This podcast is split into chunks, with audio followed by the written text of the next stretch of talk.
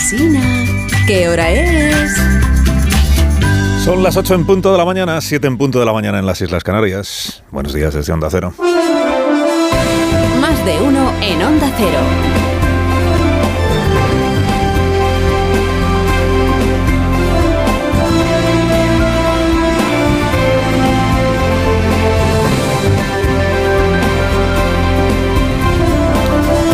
Tal? ¿Cómo están? Bienvenidos a una nueva mañana de radio. Es la primera mañana del mes de junio del año 2023.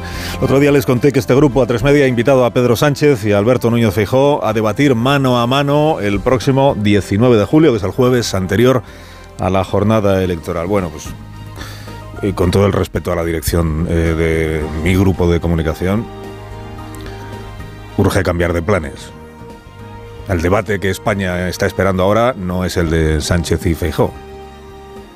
Es el de Sánchez con Donald Trump. Eh, Cúrsese la invitación oportuna para, para que se persone el expresidente de los Estados Unidos aquí en San Sebastián de los Reyes, el expresidente Trump derrotado en su país, recientemente condenado, para medirse con Pedro Sánchez, para medirse Trump con Pedro Sánchez como, como, lo que realmente es Donald Trump. Es el tipo que dirige el Partido Popular desde la sombra. Quien dirige a sus diputados autonómicos y a sus alcaldes y sobre todo a quien dirige a los votantes de la derecha en España, Donald Trump. Estados Unidos le dio la espalda al del pelo naranja, pero, pero España, ay España, España, España se ha puesto el domingo a los pies de Donald Trump. Intoxicada, manipulada, pastoreada por las terminales mediáticas de la conjura trumpista que aspira a controlar el mundo entero. De los creadores de la derecha siempre está anunciando el apocalipsis, llega ahora la ola ultra se extiende por el mundo.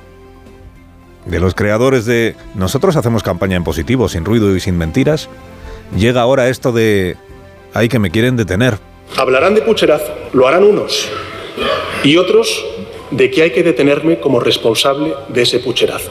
Ya lo han hecho y lo van a volver a hacer. Sus maestros norteamericanos lanzaron a una turba enloquecida al asalto del Capitolio para denunciar un falso pucherazo en las elecciones que perdió Trump contra Biden.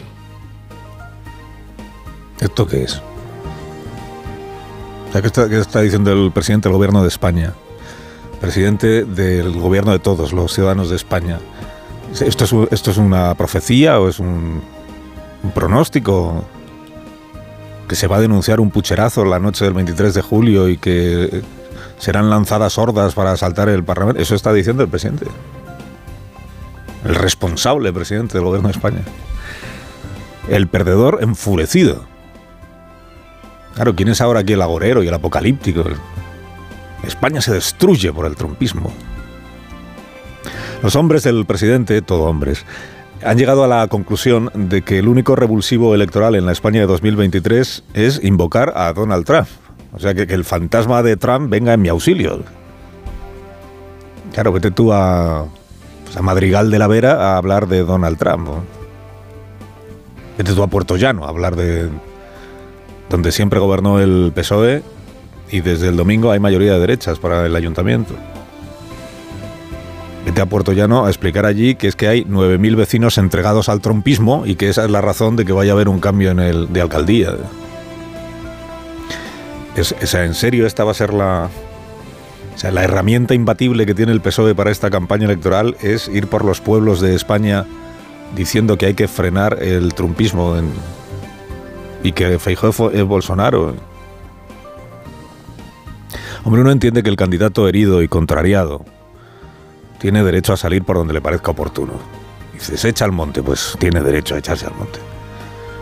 Pero dos discursos más como este de ayer, que si los poderes fácticos, que si la conjura universal, que si los votantes que no se enteran de nada porque están manipulados, y en lugar de Pedro Sánchez va a aparecer Miguel Bosé.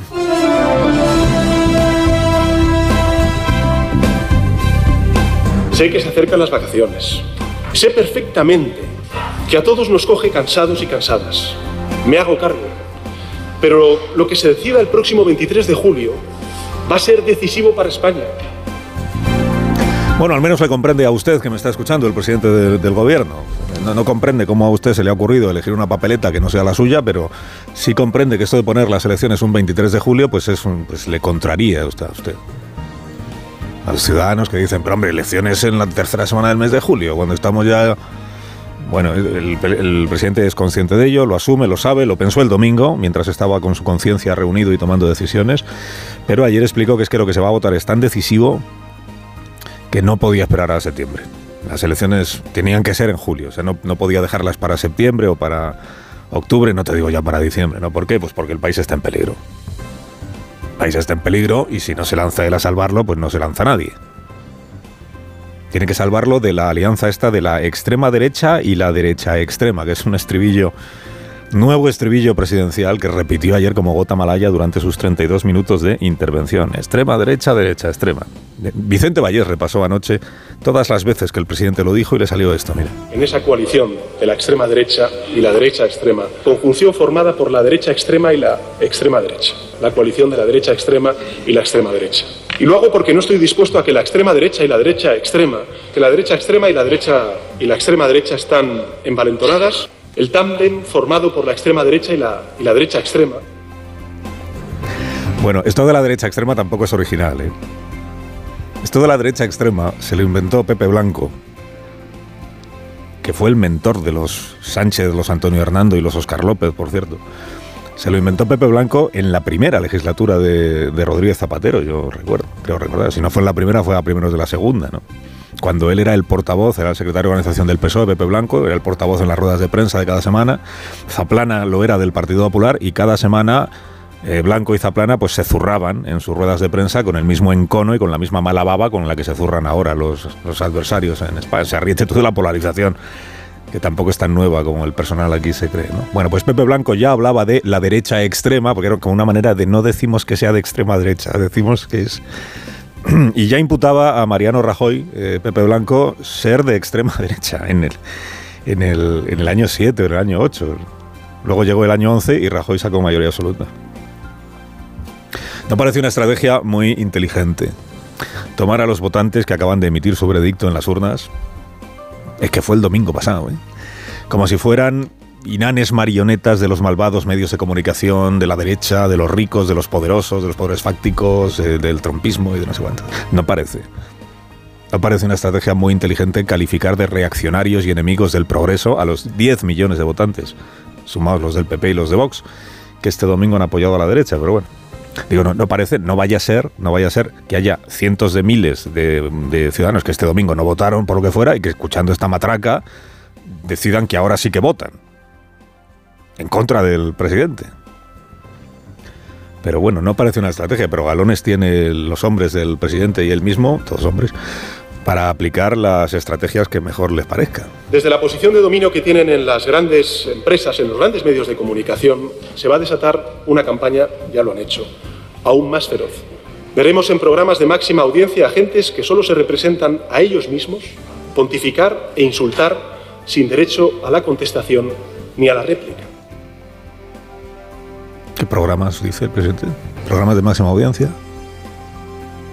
Veremos. Son, de televisión entonces. ¿O de qué son? Bueno, exhuma el presidente esta novela de misterio sobre los poderes fácticos que controlan España y que persiguen desaforadamente a un desvalido presidente del gobierno.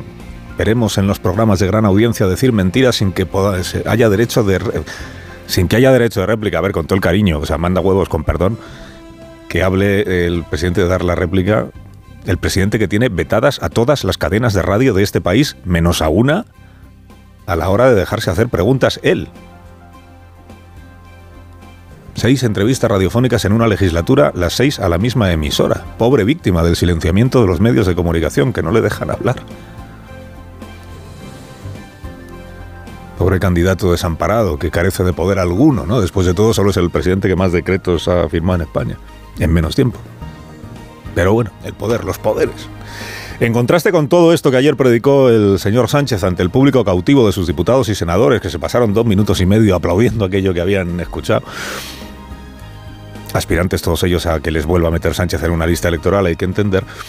En contraste digo con todo esto, esto otro que anoche le escuché a Juan Lobato en La Brújula con Rafa Latorre, es el dirigente del PSOE de Madrid, y se expresó en estos términos sobre lo que el domingo han votado los españoles. O sea, la gente el voto que emite lo emite bien. Otra cosa es que cada uno tiene sus razones para votar.